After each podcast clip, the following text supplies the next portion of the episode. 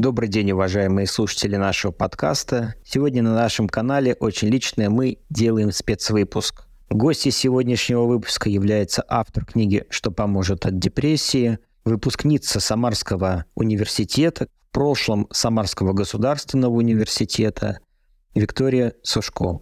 Вика – писатель. Когда-то, я помню, также была организатором книжных фестивалей «Чита» в Самаре.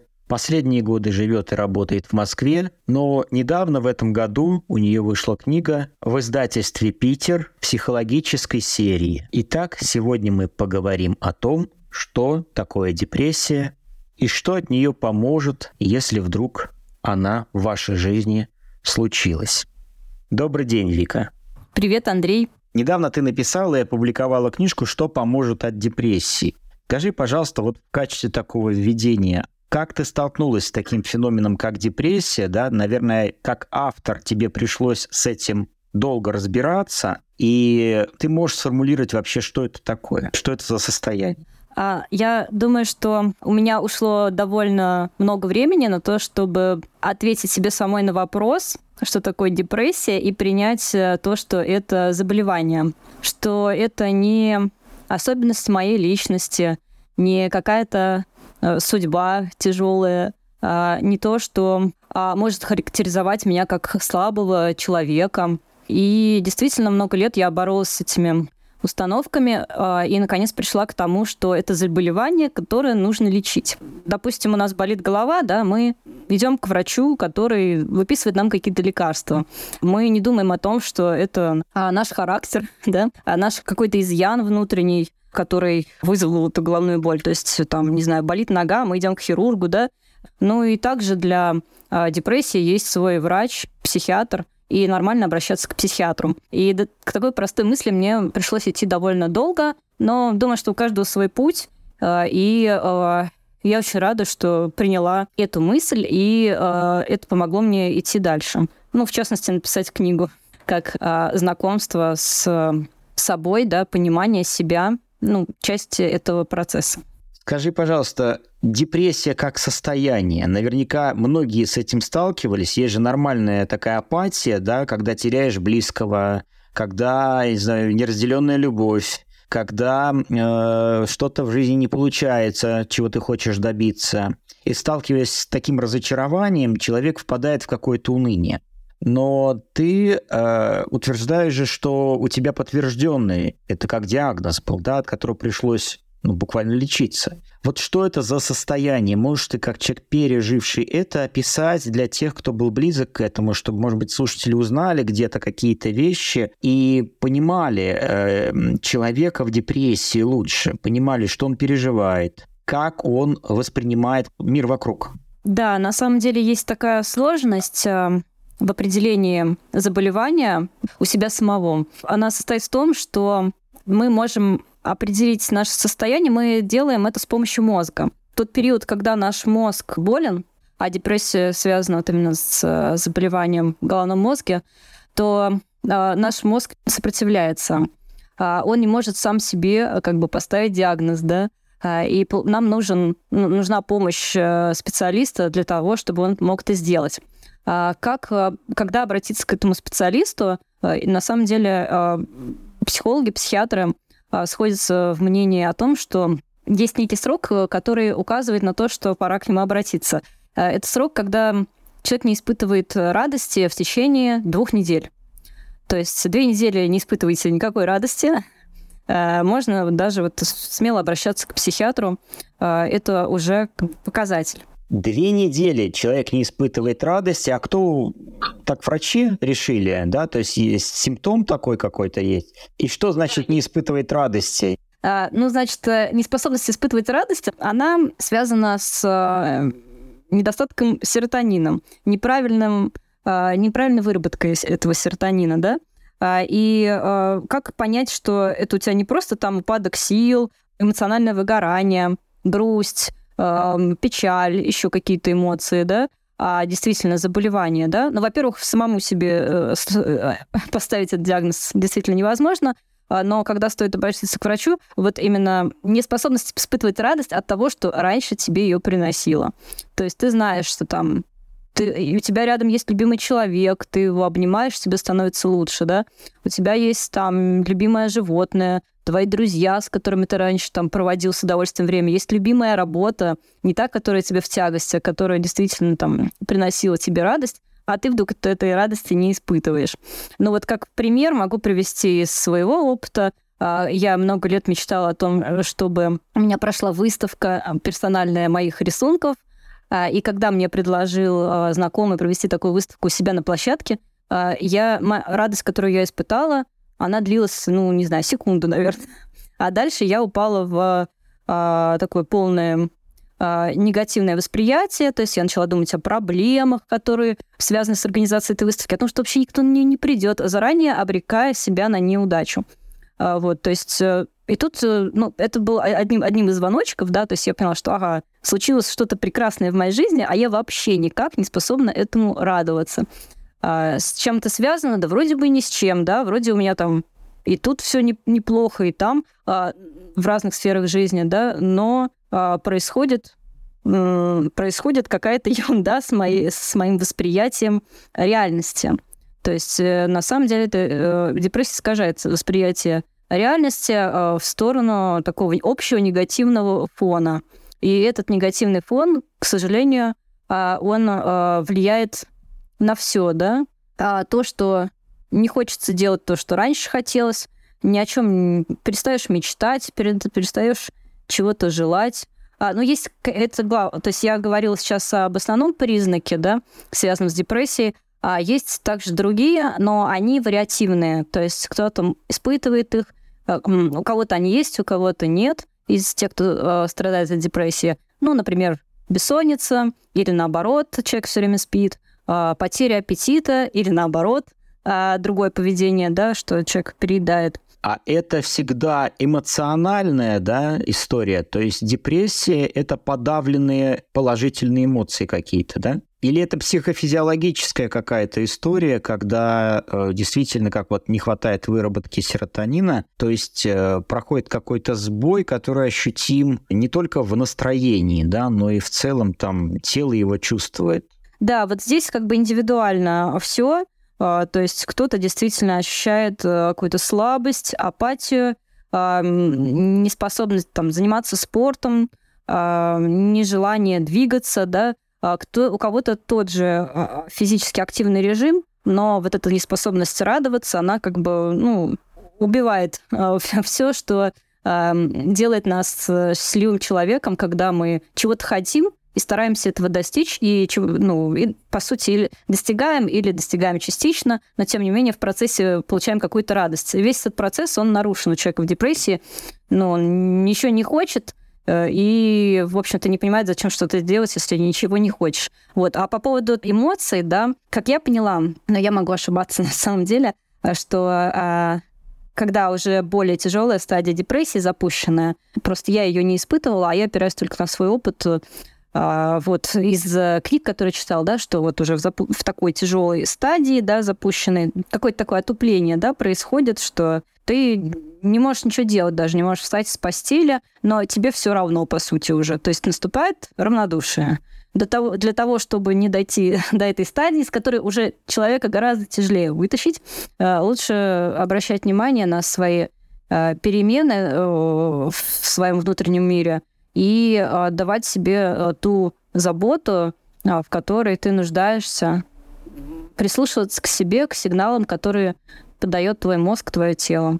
Можно ли сказать, что это действительно очень тяжелое заболевание на последней стадии, ну, которое может быть летальной по причине того, что человек отказывается, там, я не знаю, есть, пить, радоваться, жить нормальной жизнью? Конечно, тяжелое, при том, что зачастую э, может привести к суициду, да.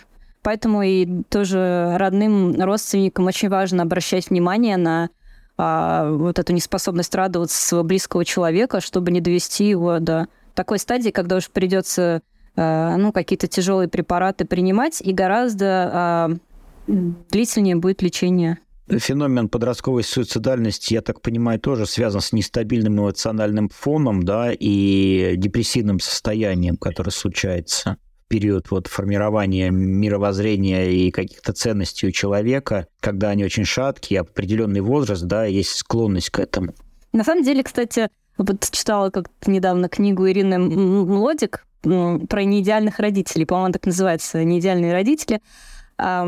И там описывалось э, как подрост... ну, кризисы, детские кризисы разные в разные э, э, возрастные периоды. И вот подростковый кризис, он может происходить очень бурно, да, а, когда там неприятие авторитетов, протест, саботаж, а, или вот в какой-то скрытой форме, вот я думаю, что он у меня был в такой скрытой форме, когда ребенок уходит в такое депрессивное состояние, ведет дневник, ни с кем не общается, в дневнике пишет, что он не хочет жить, но на самом деле далеко не всегда, да, эти суицидальные мысли доходят там до какого-то вообще э, подкрепления действием, э, чаще всего это фантазии, э, но Конечно, здорово, когда родители обращают на это внимание и пытаются помочь. Слава богу, сейчас там, да, детские психологи, которых, я не знаю, вот мое детство, мне кажется, ну, или их не было, или как-то, ну, по крайней мере, в небольших городах, да, не в Москве, а, или не было такой привычки у родителей, да, чтобы а, как-то сразу искать какую-то помощь ребенку, признаться в том, что что-то я там немножко в воспитании не додал детищу, да, что у него в такое состояние, и обратиться за помощью к другому человеку, признаться, что родитель не идеален, не всесилен, и иногда действительно эта помощь нужна, и лишней не будет. Но это довольно-таки сложно для ну, самому признаваться в том, что ты не идеален, как родитель, что ты не состоялся, где-то потерпел фиаско, да, и поэтому, ну, и традиций таких не было. И, в принципе, э, сегодня бум психологии, психотерапии, а буквально 20 лет назад, когда родители становились родителями сегодняшней молодежи, да, последние там 15 лет назад, все-таки, наверное, они уже в свою очередь воспитывались, эти родители, а, в мире, где не придавалось значения психологам. И понимание того, что вот эта забота о себе и психическое, психологическое здоровье равноценно в какой-то мере физическому здоровью – как вирусы работают, как травмы какие-то, да, физические происходят. Это же тоже осознание пришло в последние, наверное, десятилетия, полтора. Да, конечно, потому что даже вот, можно, мне кажется, каждый может вспомнить, да, а когда вот ты там говоришь какому-то своему приятелю, вот что-то мне там грустно, может, мне психологу пойти, там, и какой ну, вот сейчас это воспримется, ну, типа, давай-давай, я тебе контакт могу дать хорошего психолога, да? А 10 лет назад говорят, ты что вообще, там, соберись тряпкой и все такое. Я соглашусь с тобой, что э, это связано и с э, воспитанием наших родителей, их родителями, а, с этой нашей историей с карающей психиатрии, да, когда ты там уже боишься к психиатру обратиться, а вдруг меня куда запишут, там на работу не примут, а, права не выдадут, и вообще там все узнают, что я псих. Какой ужас. Ну и вот эти стигматизирующие слова, псих там, да, психушка. А, вот. Причем я так прикольно, я когда пришла в с центра психиатрической помощи, куда обратилась а, на прием к психиатру, Э, сам психиатр мне сказал, ну что, э, полежите у нас в психушке. Очень смешно было, что он сам так мне предложил, и я такой, ну нет, нет, конечно, вы что? Хотя, а почему бы и нет, может быть, мне помогло. У нас в советское время вообще это был метод борьбы с инакомыслием. Упечь психушку могли просто для, потому, что ты не вписываешься в советские стандарты. Это целая история политики, на самом деле, с этим связана. Вик, вот интересен твой личный опыт встречи с депрессией, потому что начала говорить уже про какие-то финальные звоночки, про э, то, что предложили организовать выставку, а ты не испытала радости. А когда пришли мысли впервые, и ты поняла, что вот что-то со мной не то, и надо сейчас вот м- сделать что-то, чтобы не стало хуже, да? Пора заняться психологическим здоровьем. Как это осознание формировалось, и вот как эта самодиагностика зарождалась? А, да, она, наверное, зарождалась довольно длительное время. А, сначала было такое сопротивление, поиск собственных каких-то способов э, справляться со своими а, эмоциями сложными, да, с которыми не получалось справляться. Потом появили, появились какие-то люди, которые а, рассказывали о своем опыте. А, у меня, например, была прекрасная начальница, которая вдруг увлеклась психологией и выучилась на психолога, и мы с ней много говорили, да, и она пыталась мне там какую-то провести терапию со мной, но, кстати, это было не очень хорошо, потому что у нас были отношения рабочие, а вот э, их лучше не совмещать с отношениями психолога и клиента. А затем, да, конечно, какие-то книги, какой-то бум был в 90-е, там, да, в начале 2000-х э, разных книг по психологии, мы там все зачитывались в семье, вот. Э, но чтобы именно а, я это восприняла как пора уже серьезно над собой работать, а, я думаю, что это были личные события в личной жизни, да, когда я оказалась на пороге развода а, и поняла, что не справляюсь с этим. И как раз-таки вот эта моя прекрасная начальница подсказала мне, что, ну не подсказала, а прям вот начала наставить, что мне нужно к психологу обратиться. А мне уже было 30 лет, и я ни разу не была у психолога. И она посоветовала свою подругу. А, и в итоге я сменила трех психологов, и последний психолог, с которой я работала а, полтора года, она в какой-то момент поняла, что у меня депрессия, а, и что она уже не может мне помочь что мы топчемся на одном месте, что здесь уже как бы нужна помощь другого специалиста, психиатра. И а, как-то очень жестко мне об этом сказала. А, я очень расстроилась, потому что я до последнего вот стояла на том, что надо самой справиться. А, я как-то, несмотря на то, что а, люди утверждали а, о прелести антидепрессантов, все равно была настроена против. Для меня это было как поражение. И э, годы ушли на то, чтобы сопротивляться этому. Но я очень рада, что эта психолог настояла. Я, а, а, расстроившись, записалась. Мне было очень сложно это сделать к психиатру а, по полису УМС. Вот, и в Москве пришла и увидела вокруг там кучу молодых людей, как-то такое приятное место. вот, э, с психиатром поговорили. Общение было не очень приятным, но лека... ну, медикаменты, которые мне назначил, они помогли вот прям тут же. То есть у меня не было никаких побочных эффектов. И когда я увидела, что вот просто а, насколько меня держало и насколько меня отпустило, мне было такое, такое чувство, ну, во-первых, какого-то полета, что, блин, ну, и с другой стороны, а, сожаление, что столько времени было потрачено на это сопротивление, что вот оказывается, вот можно вот так себе помочь, и ничего тебе за это не будет.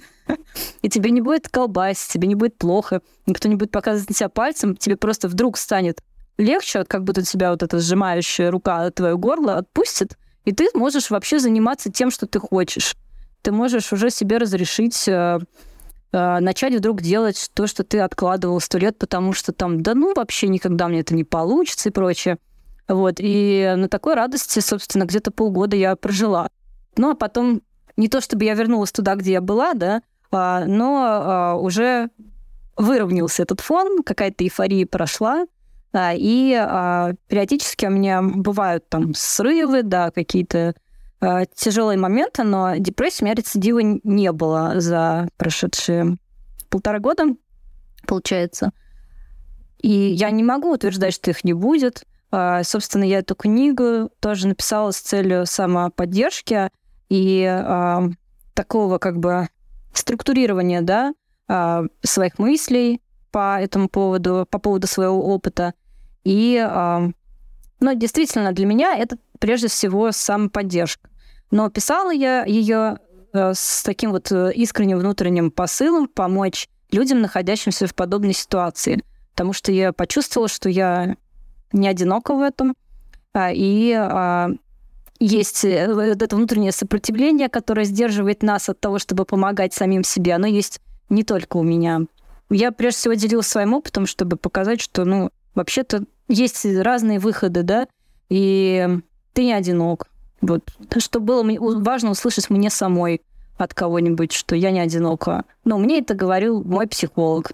А я, не будучи психологом, говорила, э, ну, сказала это своим потенциальным читателям. Эта книга явилась такой э, аутотерапией, э, попыткой собрать какие-то моменты, которые нужно проработать в себе, да, в единое целое, осмыслить. И вот сейчас ты говоришь про э, момент развода, который что-то дал тебе о себе знать, но в книге ты говоришь еще о послеродовой депрессии. Это потом э, в процессе рефлексии ты собирала, вспоминала какие-то отдельные эпизоды. Там очень интересно, у тебя сказано о том, что вот эта послеродовая депрессия э, это такой крах ожиданий. И вот счастливое материнство э, в этом плане становится несчастливым в какой-то мере, потому что есть стереотип, к которому готовится женщина все 9 месяцев, пока она беременна, и даже до того, и реальность очень жесткая, да, когда э, ребенок живет по своим законам, а маме нужно научиться его понимать и выработать этот язык, и не всегда с этим э, удается на ура сразу справиться. Вот э, мне показалось, что это такой вот опыт э, какого-то момента депрессивного состояния, да, у тебя был. Ты, ты, ты написала об этом, раз уж об этом вспомнила. А какие еще моменты э, стали ну, может быть, не переживаемые с тобой, но с которыми ты тоже можешь сказать, что есть алгоритм, а есть э, рэперные точки в жизни человека, опасные, влияющие на психологическое здоровье. Вот для женщины э, есть такие несколько точек, их, ну, наверное, все могут назвать. Может быть, и для мужчин есть. Но вот общечеловеческие, на что нужно обратить внимание? Как ты думаешь? К сожалению, э, нет каких-то а, таких общих точек, да, чтобы а, мы, будучи здоров, здоровыми, э, прочли и подумали, ага, у меня этого нет, этого нет, я не разводился, там э, с ребенком все хорошо, и у меня депрессии не будет. К сожалению, мы не можем себя обезопасить, если бы а, были вот этот какой-то там набор да, кризисов жизненных, а, каких-то ситуаций, и мы бы все спокойно там пытались как-то обойти их, и были бы счастливы, и, наверное, депрессии бы не было ни у кого. Э, но, к сожалению, так не работает, э, нет этих рецептов, вот, поэтому ну, я, я могу только говорить только за себя, что, вот у меня, что у меня спровоцировало, а другой человек скажет какие-то другие вещи. Вот есть прекрасная книга на эту тему, которая называется «Полуночный бес», если я не ошибаюсь, Андрей Соломон, автор, но у меня да, есть в этом библиографии, сейчас уже забыла точное имя, а, это, кстати, после ковида. Вот ковид, да, у меня с памятью немножко проблемы на имена. Ковид тоже э, один из, эм, а, как это сказать, даже слова иногда забываю, провоцирует, провокатор депрессии. А вот, что, как ни странно, в устной речи я иногда забываю слова, а в письменной мне гораздо проще изъясняться, мне было очень легко писать эту книгу. Это было бы очень, очень прекрасно, если бы можно было а, иметь такой списочек и ориентироваться на нем, по нему в своей жизни. А, но у, вот у автора этой книги, которую я назвала «Паладин небес», автор, он долго копался в своей жизни, думая, с чего же у него вызвало депрессию, и понял, что не было. Не было таких событий, которые бы провоцировали. А, не было чего-то такого действительно специфического. Она вот просто началась. И тут важно быть внимательным к себе, опять же скажу об этом. Не копаться в причинах и не думать, что ну вот это все у меня из-за развода. Ну да, там, например, меня развод спровоцировал, а у тысячи людей э, развод наоборот, там дал чувство освобождения, э, прилив сил там или, ну, или какие-то, э, конечно же, отрицательные эмоции, но не депрессия, а что-то другое. То есть есть э, определенный упадок сил после этого, но тем не менее это нельзя назвать депрессией. Расскажи о своих методах борьбы с депрессией. Ты в книжке пишешь про путешествие спонтанное, которое у тебя на Бали случилось. Я когда начинала писать эту книгу, у меня было... Я так думаю, о чем я буду писать? Ну, у меня всегда так, что я не знаю заранее, что я напишу. Вот, и у меня в голове было где-то там три способа. Я такая думаю, ну что я, ну напишу эти три способа, и что дальше? Потом думаю, ну ладно, ну, напишу и подумаю, что дальше. А, и э, я написала, а потом мне еще на, ну, как бы мозг заработал. И я начала вспоминать действительно, какие э, техники, какие методики мне помогали. И э, у меня была такая позиция, я на ней остановилась, что буду опираться только на свой опыт. Там, допустим, кому-то помогало другому, а мне нет, я не буду об этом писать, пусть напишет человек, которому помогало. Вот, буду делиться только тем, что помогало мне. И э, это, конечно же, такая крутая штука, что когда ты думаешь о чем-то, концентрируешься да, на какой-то теме, то у тебя начинают э, всплывать какие-то а, другие способы. Еще ты вспоминаешь из там, давнего опыта, понимаешь, что ты вообще там лет 10 уже успешно справлялся, а просто обесценивал а, свои усилия и типа, да ничего мне не помогало. Нет, на самом деле очень многое помогало. И мне хотелось тоже, чтобы люди, которые прочтут эту книгу, они а, сами свой список составят, или, может быть, свою книгу напишут, или пост в соцсетях, что угодно, а, как-то зафиксируют вот эти техники, которые им помогают. И не только человеку в депрессии, но и вообще человеку в любом там подавленном состоянии знать, что так, а мне сейчас вот вообще-то что может помочь? Ага, загляну-ка я там в свой, не знаю, блокнотик или эм, в телефоне какие-то заметки, или там, может быть, записи там аудио я сделал, да, а вот, э, и вспомню так, ну, допустим, это мне сейчас не очень, это я делать не хочу, а вот это можно попробовать, чтобы было из чего выбирать. Вот я всегда за то, чтобы было из чего выбирать, и что а, не надо на чем-то во что-то одно упираться, и что разные техники и способы, они помогают друг другу. Если делать что-то одно, может быть, как бы и не очень будет эффект. А если с разных сторон подходить, то я считаю, что эффект будет круче. Э, и поэтому я вот как раз в книжке в какой-то момент я поняла, что надо структурировать уже, и разбила а, в этой своей структуре на а, вот эти свои техники, ну не свои вообще техники, да, на разные виды, чтобы можно, допустим, тут вот я хочу с телом поработать, я посмотрю, что из этого можно. Тут я там, допустим, понимаю, что мне хочется взять ручку в руки, как я сейчас, и там что-то начать писать, и вот техники, связанные с письмом, э, с искусством, с какие-то самонастройки, э, с общением, или наоборот, мне хочется ни с кем не общаться и вообще от чего-нибудь избавиться, и мне там есть главы, посвященные там расхламлению или э, времени, проведен, проведенному без ребенка, эта глава посвящена как раз после родовой депрессии. А, ну и так далее. То есть э, мне хотелось удобно структурировать эту книгу, э, чтобы можно было вот прям человеку в депрессии, э, который не очень так...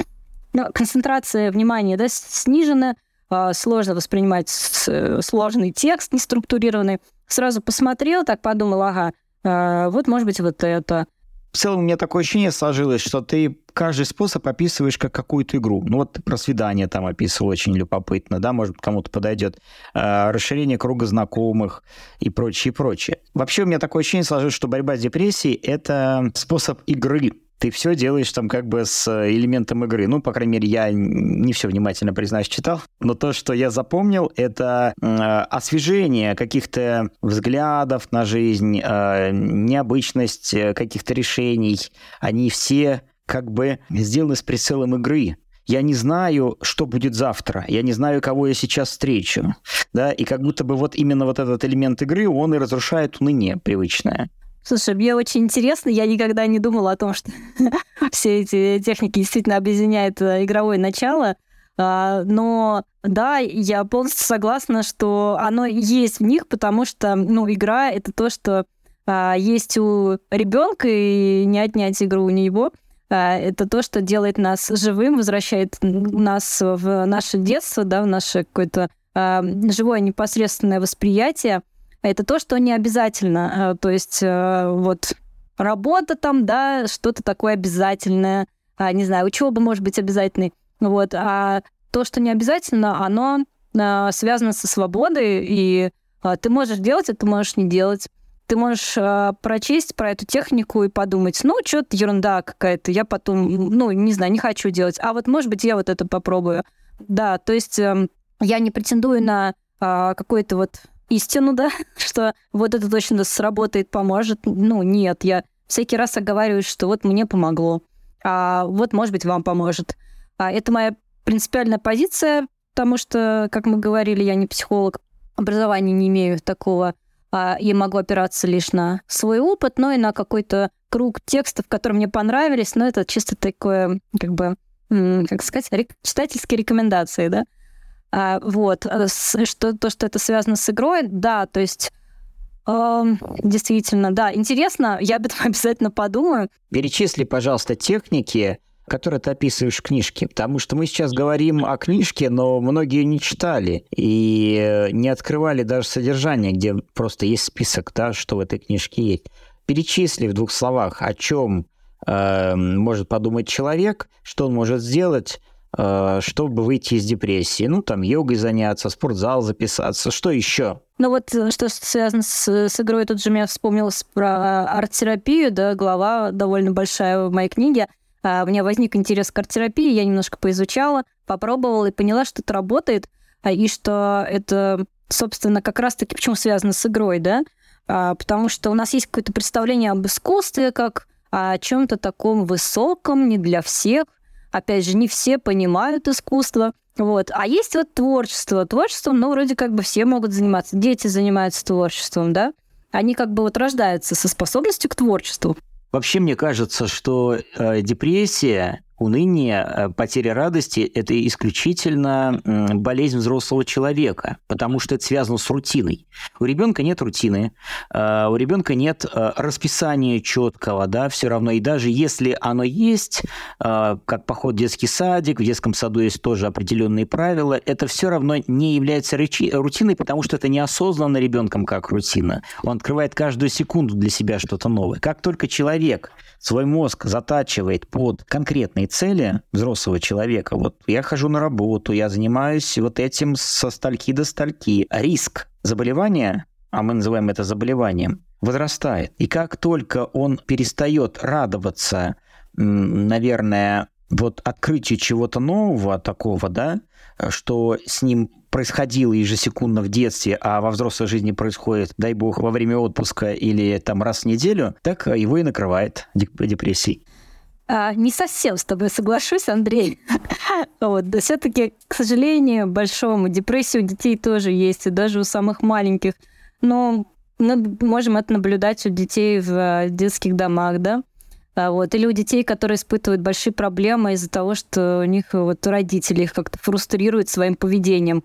Но я не занималась детской депрессией, совсем не читала об этом. Но просто знаю, что есть, к сожалению. А, и а, тяжелое, действительно, тяжелое заболевание. То есть детская депрессия – это диагностируемая болезнь? Да, когда ребенок, да, ничего не хочет, просто вот э, у него он теряет аппетит, он может очень серьезно заболеть. А, ну, как-то дети как непосредственно реагируют. Э, то есть у них, да, сразу видно, что есть проблемы. Ну, о детской депрессии, да, говорить не буду, не изучала. А, по поводу а, рутины, опять же, да, далеко не всегда именно рутинные какие-то практики приводят к депрессии. Вот у меня, например, была совершенно нерутинная жизнь, когда у меня депрессия началась. А, по, по этим, ну, как раз что-то вспомнила с рэперной точки, да, какие-то кризисы. У меня, например, а, то, что про, тоже в свою очередь провоцировало а, депрессивные эпизоды, это моя неспособность удержаться на а, какой-то работе очередной, не потому, что она связана с рутиной, а потому что я не, ну, не справлялась с а, эмоциями, с отношениями а, в коллективе. А, и я сбегала просто. И вот как раз-таки с путешествием один раз вышло так, что я сбежала очень удачно. У меня не, не началась... Э, я, я не впала в какое-то подавленное состояние, потому что вдруг попала в какое-то чудесное место. Но у меня хватило сил это сделать, купить билеты, поехать. То есть я не была прям вот, да, каком-то серьезном ну, я думаю, что у меня не было депрессии. У меня просто эмоции меня переполняли, что все не так в моей жизни. И, а, с одной стороны, опять куда-то сбегаю, а с другой стороны, вдруг неожиданно а, я попала в место, которое меня очень наполнило. И до сих пор я периодически что-то беру из этого места, какой-то образ, какой-то поворот сюжета. А, и почему это бывает? В смысле, ну, то есть я имею в виду про эти спонтанные путешествия, да? Это какое-то э, такое было очищение, что ли, что э, ты вдруг становишься, ну, попадаешь в ситуации, в которых ты не был, а ты э, общаешься с людьми э, из других культур, ты не знаешь, чем закончится твой день, и ничто не напоминает тебе о твоей привычной жизни, да? А все совершенно другое. И ты можешь как раз-таки, да, сыграть в эту игру, что ты какой-то другой человек, а может быть, ты просто станешь ближе к самому себе, да, а когда прислу- будешь прислушиваться в этом спонтанном путешествии э, а, а, к тому, что ты хочешь. Я обожаю одна путешествовать, потому что э, в эти э, поездки э, я все время вот как бы у меня с собой начинается такой диалог, э, я прям вот думаю, так, а вот хочу ли я там пойти по магазинам вдруг? И если я там в привычной жизни повседневной, я против потребления, там у меня есть в книжке тоже я пишу про расхламление, вот про отказ от платных услуг, там, что это тоже перезапускает и помогает как-то справиться с э, стрессом, а, то наоборот, там могу поиграть в эту игру, что а я вот такая туристка, которая обожает там скупать какие-то дурацкие сувениры. Вот. И не потому что я не такая, а потому что, ну, все равно какая-то часть меня отозвалась вдруг в этот момент, и я пошла за этим. Когда ты путешествуешь с кем-то, это совсем другое. А, вы, у вас какой-то диалог, у вас какие-то компромиссы, а, вы а, выстраиваете этот маршрут, исходя из ваших отношений, да. Вот ты наедине с самим собой, и все будет так, только так, как ты сам себе построишь. Ты можешь там, не знаю, сидеть в своем номере и писать роман, да, писать отличный роман за это время. Вот, а можешь выйти на улицу и вдруг начать там общаться со всеми подряд людьми, и вдруг понять, что, оказывается, ты вообще не интроверт такой законченный, что вот тебе это тоже может быть э, по кайфу. Короче, мне кажется, эта встреча э, с самим собой. Вот такие э, спонтанные путешествия, да, не запланированные, никогда ты там с полгода купил билеты, знаешь, какой отель, какие у тебя поездки, и уже прикидываешь там, что ты привезешь, какие магнитики своим друзьям. А, вот такая спонтанность, она, ну, если, конечно, на нее есть какой-то ресурс внутренний. Если ты понимаешь, что ну, что-то вообще никак не откликается, наверное, будет хуже, да? Наверное, ты можешь там впасть в какое-то уныние, если приехала, а сил дальше уже нету ни на что. Скажи, пожалуйста, а самый действенный способ все-таки, который практически вот вырвал, вырвал тебя из э, депрессии, все-таки какой? Какие, может быть, два-три способа? Ну, я не хотела бы, чтобы э, слушатель, да, который будет нас слушать потом, э, как-то на себя, на свой опыт, э, да? Это мы все поняли, это мы все поняли уже, да? Я просто про тебя сейчас спрашиваю, как автор этой книги. Вот лично для тебя, что самое яркое? Я так понимаю, что свидания выстрелили как способ борьбы с э, депрессией. Ты описываешь в одном параграфе, который называется «Сходить на свидание», и это стало важным действительно, да, моментом, или нет? Да, я расскажу, но на первом месте все-таки антидепрессанты.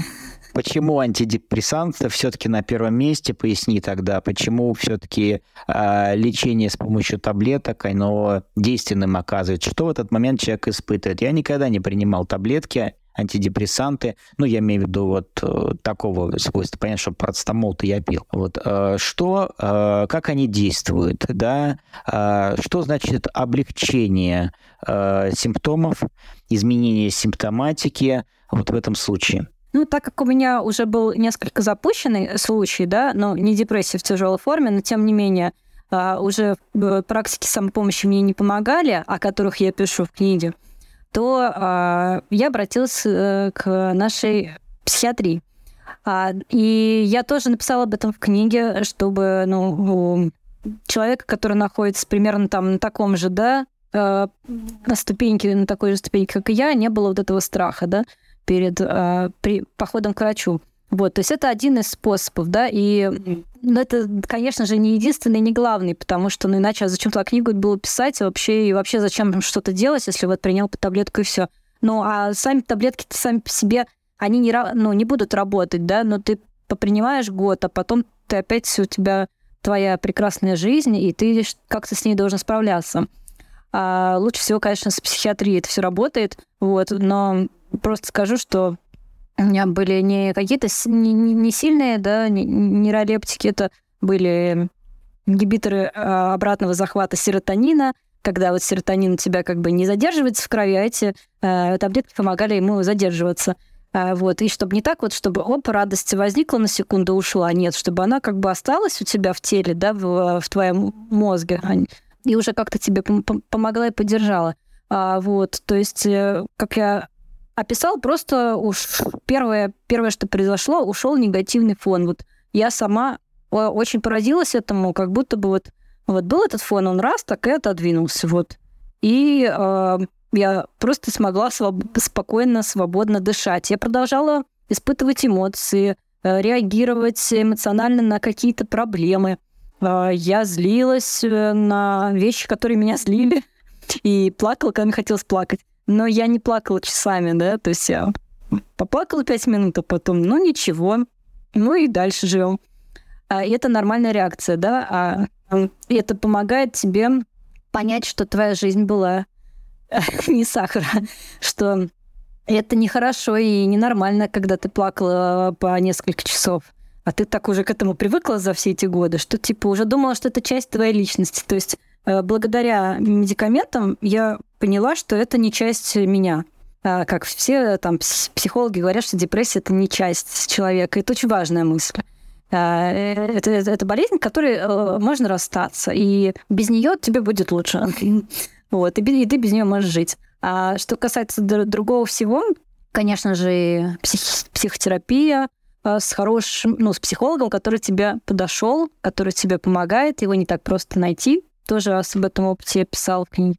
Есть, кстати, какие-то вот способы, да, которые можно прочесть в популярных журналах типа шопинга. Я вот против шопинга вообще. А, но опять же, никого не убеждаю от него отказываться, если он помогает, да? Мне никогда не помогал.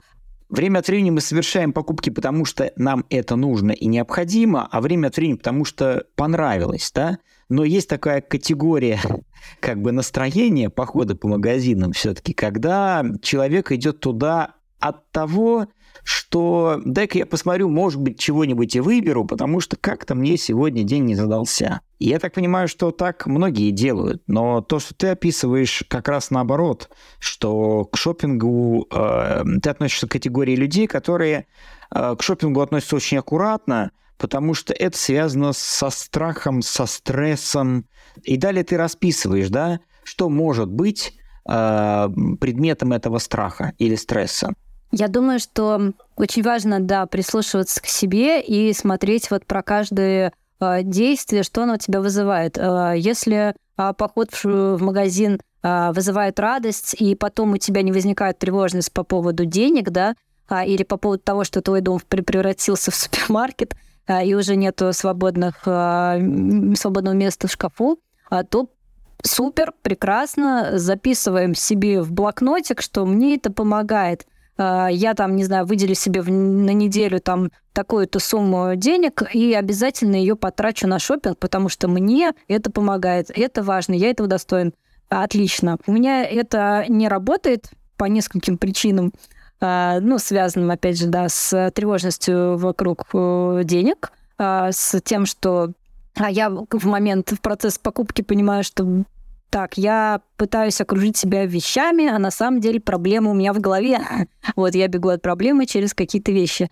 Ну и вообще вот у меня какой-то есть такой немножко, ну не то чтобы хиппи подход, но какой-то такой протест против вещизма э, и общества потребления. И мне гораздо больше э, какой-то ресурсного состояния возникает э, в процессе исключения вещей, а избавления от вещей, когда я что-то выкидываю, отдаю кому-то, отдаю кому-то, кому это очень нужно, э, типа организую фримаркеты. Ну, был у меня такой опыт, давно не делала.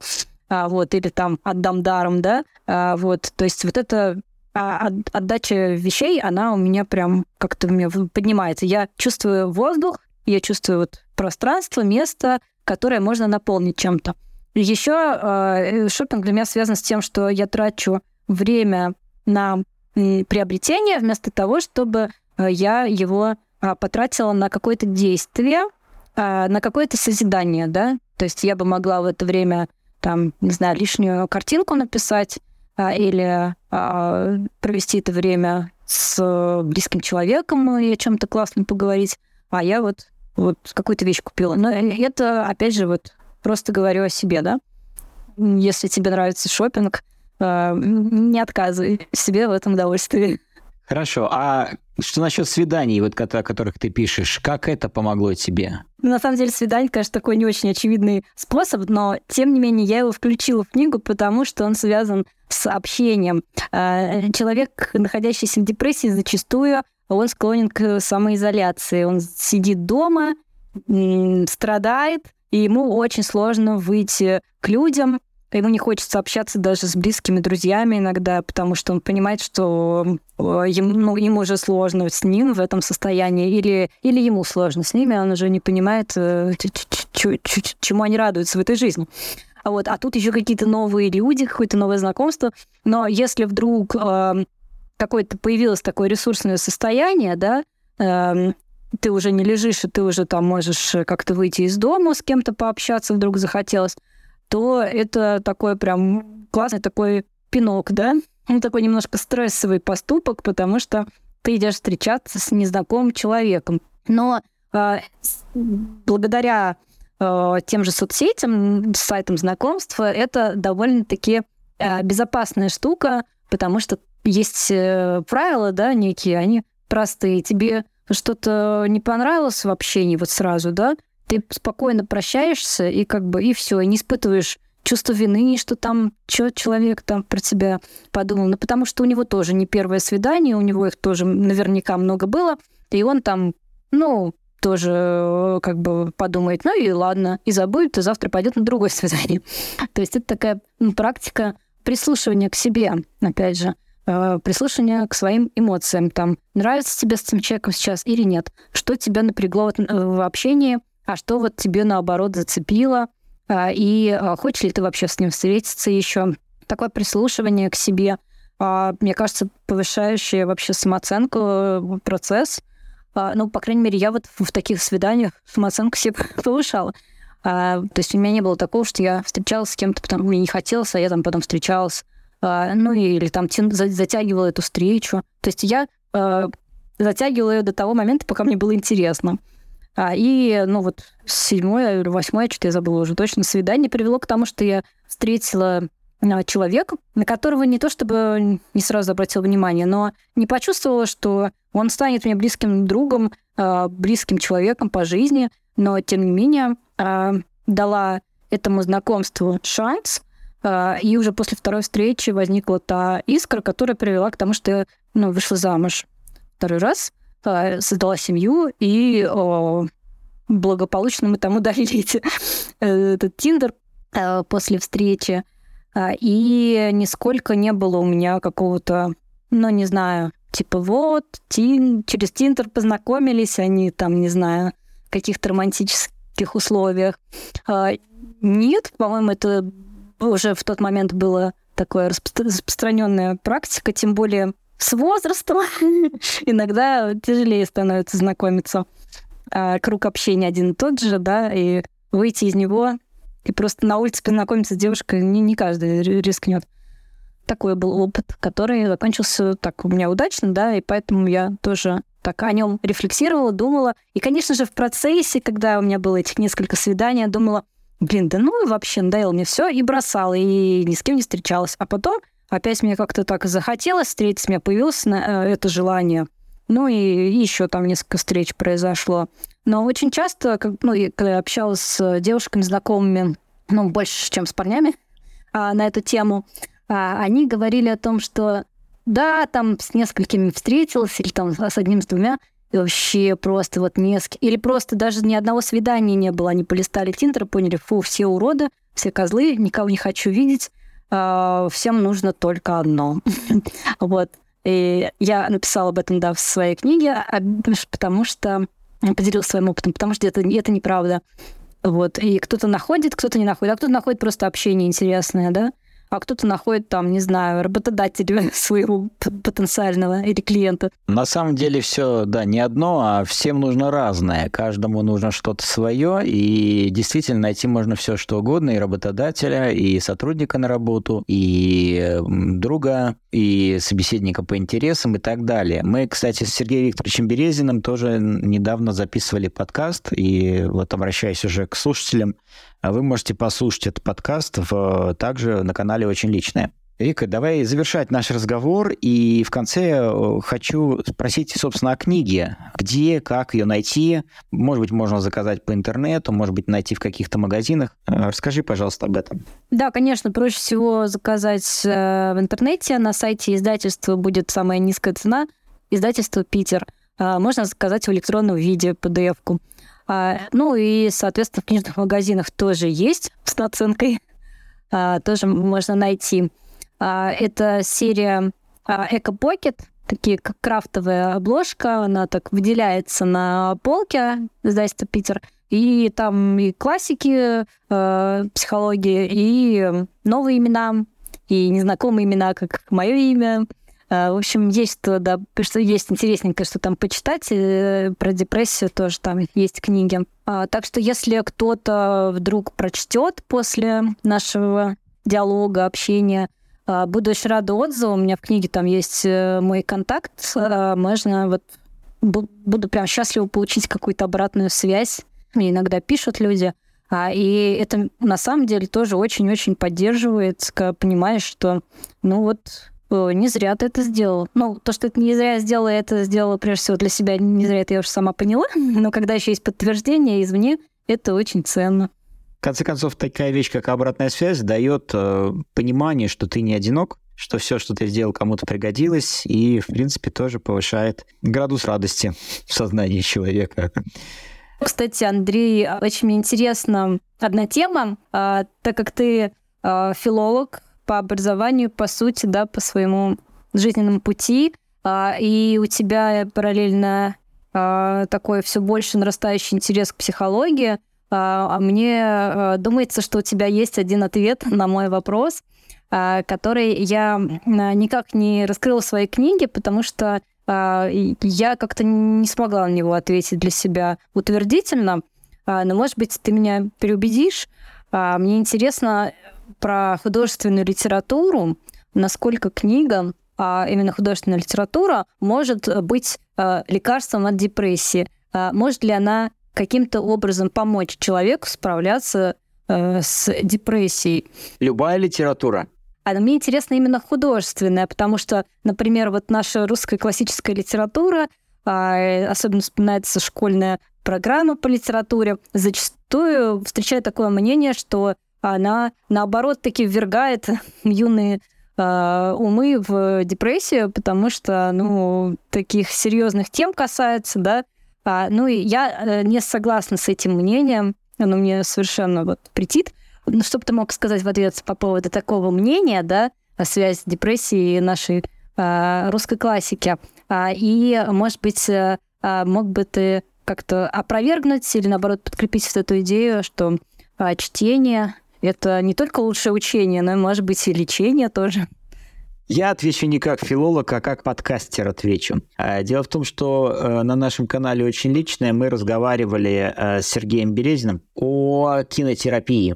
Э, наши слушатели могут, если пропустили этот выпуск, найти и послушать его. Всем советую. Так вот, отвечая на твой вопрос, депрессивным, наверное, прочтение книги художественной литературы, и здесь неважно, русской, или если мы будем читать вот пражского писателя австрийского происхождения Франца Кавку, мы можем впасть вполне себе в депрессию, потому что книга отвечает на наш какой-то внутренний запрос, по моему мнению, да, если мы думаем об ограниченности человека, об отсутствии его свободы, в этот момент мы читаем про Герасима и Муму, то, наверное, есть повод прям-таки впасть в депрессию. Особенно если школьнику это давать. А, господи, в пятом-шестом классе дети читают Му Тургенева. Это же кошмар. Уже много поколений выросло плачущих пятиклассников – Э, на истории о утоплении бедной Муму. Хотя в этой истории есть много и позитивных моментов, когда Герасим чувствует себя свободным человеком, уходит от этой барыни, да. Мне интересны книги с другой стороны, не как, они интересуют меня не как наивного читателя, а как читателя, наверное, профессионального. Я смотрю на стиль мышления автора, на представление об эпохе, на язык, как это написано, каким образом выстроена поэтика произведения, да. То есть философия книги – это только одна из ее составляющих. И мне кажется, что э, можно впасть э, в уныние, можно впасть в депрессию по какому-то стечению обстоятельств, когда книга пришлась к какому-то месту, ко времени, не к тому, что говорится, и затянула в эту депрессию. Э, очень часто человек в поиске ответов на вопросы, которые его мучают, обращается к соответствующим книгам. И из этих соответствующих книг он еще и вычитывает не то, что, может быть, там содержится, а только то, что ему нужно. Налагает это на себя, эм, пытаясь через вот этот свой калейдоскоп все это воспринять. Вот такой мой ответ. А можно я еще уточню? Но ты, получается, ответил на вторую часть моего вопроса, да, а вот про первую – А может ли художественная литература как-то помочь справиться с э, депрессией? Как ты думаешь? Ровно так же абсолютно, потому что когда человек берет книгу с э, жаждой, чтобы эта книга ему помогла, даже на уровне подсознания, мне кажется, это происходит. Не обязательно прям вот книга будет прямым ответом, но человек подойдет в этот момент созревшим где-то на подсознании желанием вычитать ответ. Он э, в книге обязательно его найдет книга ему обязательно поможет. И вообще книга осознанивает, книга подсказывает человеку очень многое.